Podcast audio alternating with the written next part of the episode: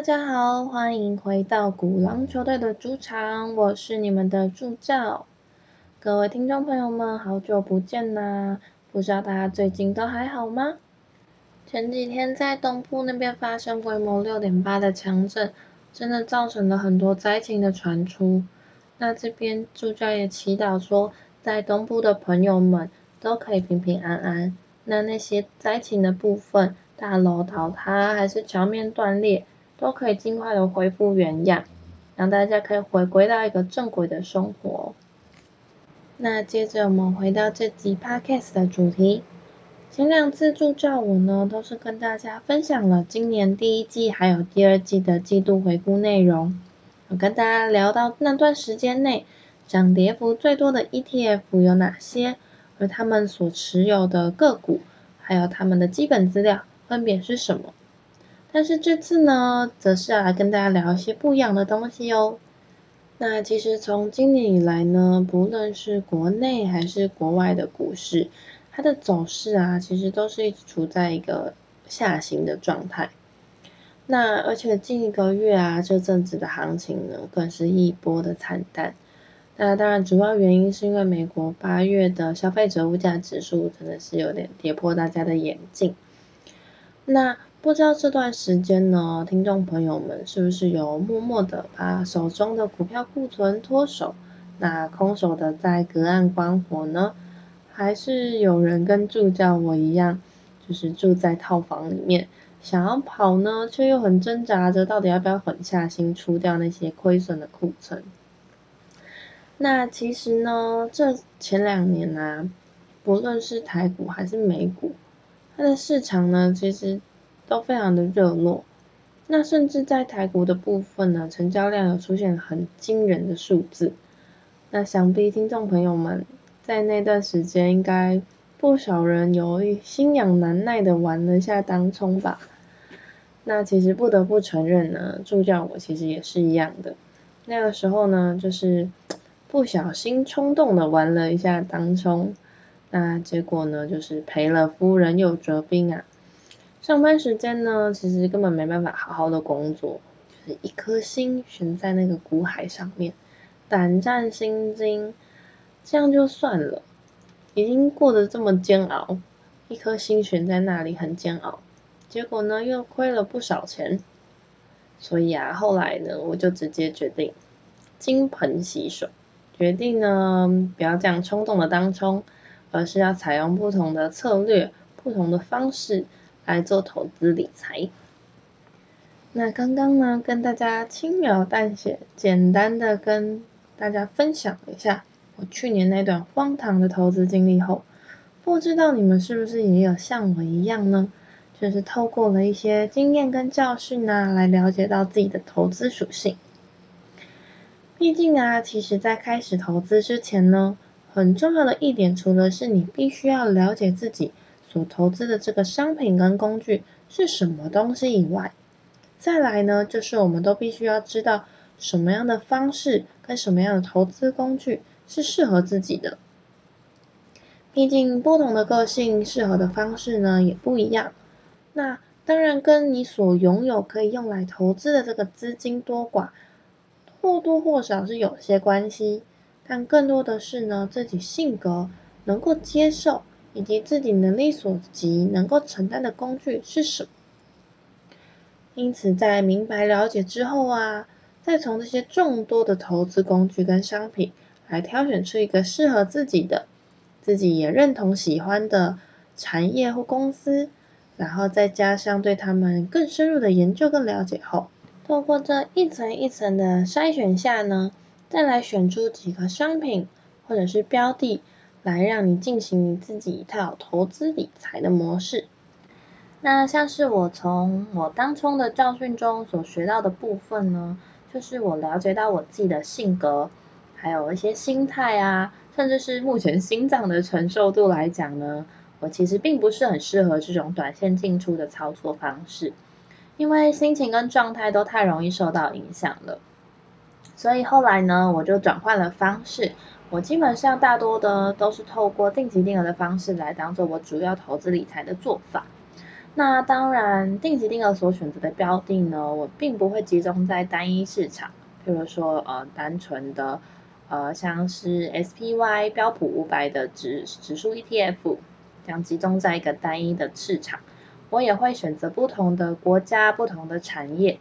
让这个分散风险才能够达到作用。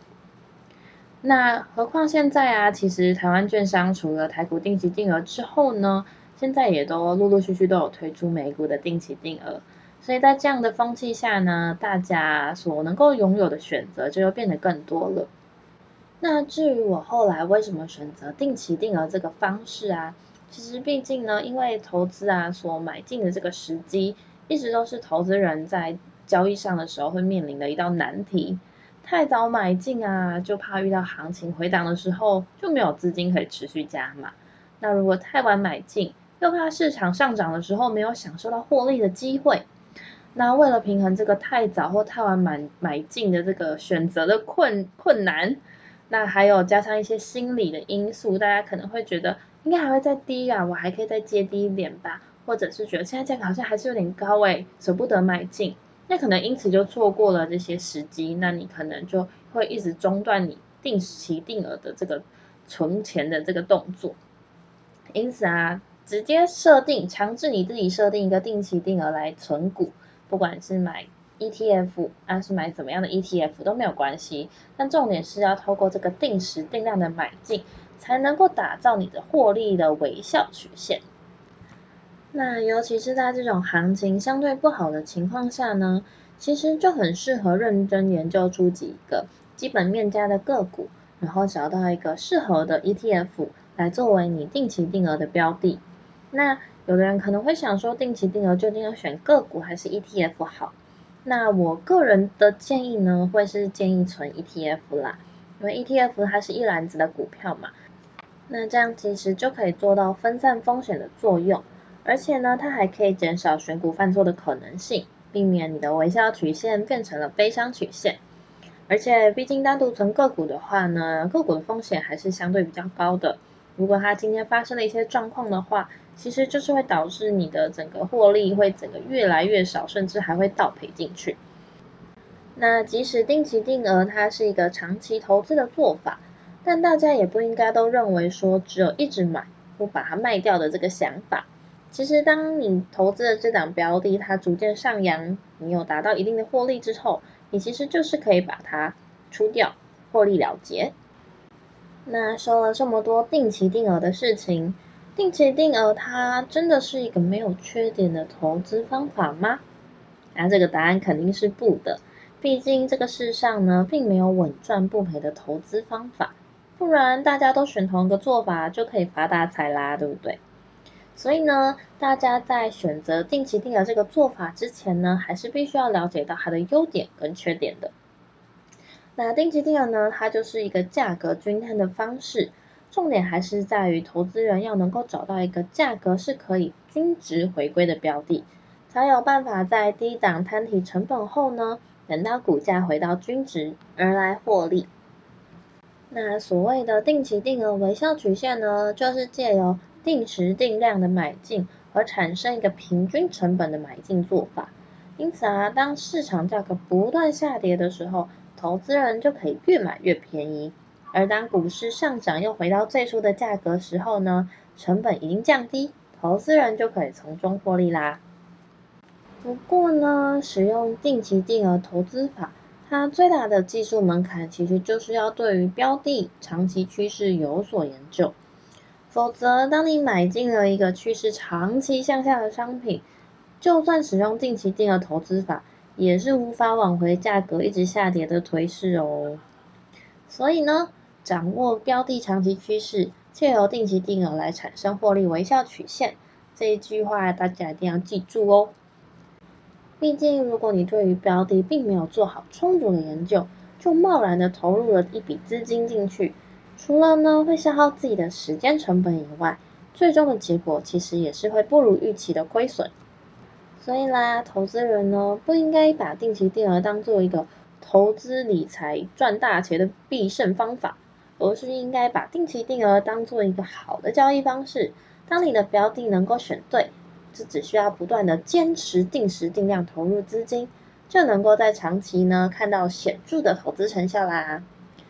因此，这个定期定额投存股的方法，它是一个长期投资，所以它相对较于适合有耐性，而且资金短期内不会马上用到的投资人，不应该短线操作，或者是受情绪和市场起伏而轻易的去改变你的计划。那刚刚又说了这么多之后，各位听众朋友是不是脑中浮现了一个问题？究竟这样，我每个月定期定额到底该存多少金额嘞？或许呢，你刚踏入社会没有多久，领的薪水不多，但是基本花费却不少。所以啊，那些吃土的日子一定是很多人都有的体悟，不外乎助教我也是深感体悟啊。所以啊，如果你发现你每个月都不知道把钱花到哪里去，被卡费追着跑，那你就很需要好好的审视一下自己的收入、开销还有储蓄的比例。才能早日脱离月光族的阴霾。而且，如果你想要达成你未来理想的生活，很重要的一点就是一定要开始做好自己储蓄及支出的比例分配哦。所以，不知道你们有没有听过一个六三一法则？简单来说啊，六三一法则就是将你的薪资收入划分成三大块，一个部分呢就是生活花费，占六成。它包含了你的吃吃喝喝，就是你必须要活下来的这些必须的花费，还有一些玩乐的部分，可能偶尔买一些喜欢的东西，或者是跟朋友一起出去玩，这些都属于生活花费的部分，会占你薪资收入的六成。那再来三成的部分就是储蓄，这个部分呢，就是可以用来做紧急预备金，或者是做投资等等，都是属于这一块的。那最后最小一块的一层这个部分呢，就是所谓的风险规划，也就是替自己买保险啦。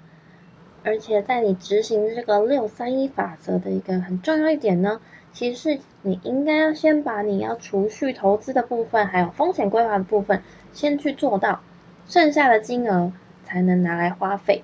毕竟人的心理啊，往往都会有一个状态，就是看到账上哦，我还有钱呢。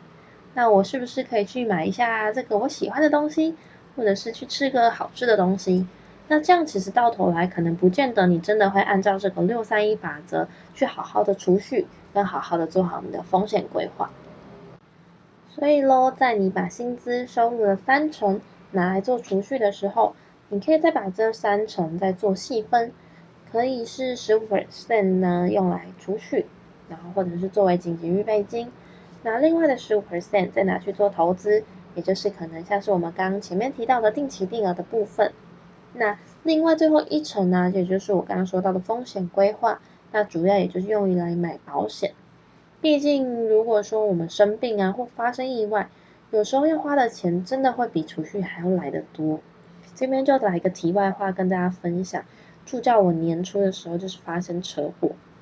就是骑着机车。不小心闪避不及，撞上一台突然出现的汽车。那我光是车子的维修啊，还有受伤的那些医药费，其实前前后后加在一起，大概也喷了快十万元。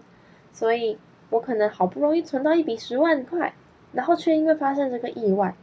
导致我就又喷了一个十万块。但是因为我有保保险的关系，所以它就能够来弥补我的这些临时紧急发生这个状况需要的花费。那也不会影响到我本身好不容易存下来的钱，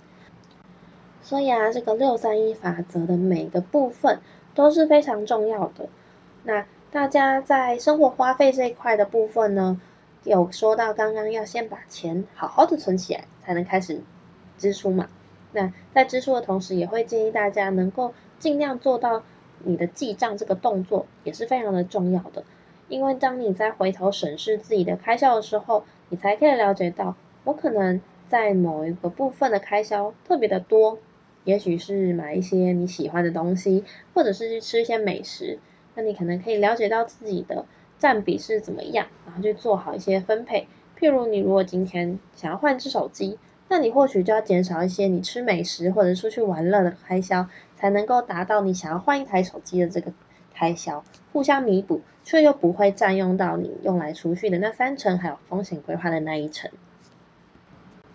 因此助教我真心认为六三一这个法则是非常适合投资理财新手先做好自己理财这个动作的一个方法。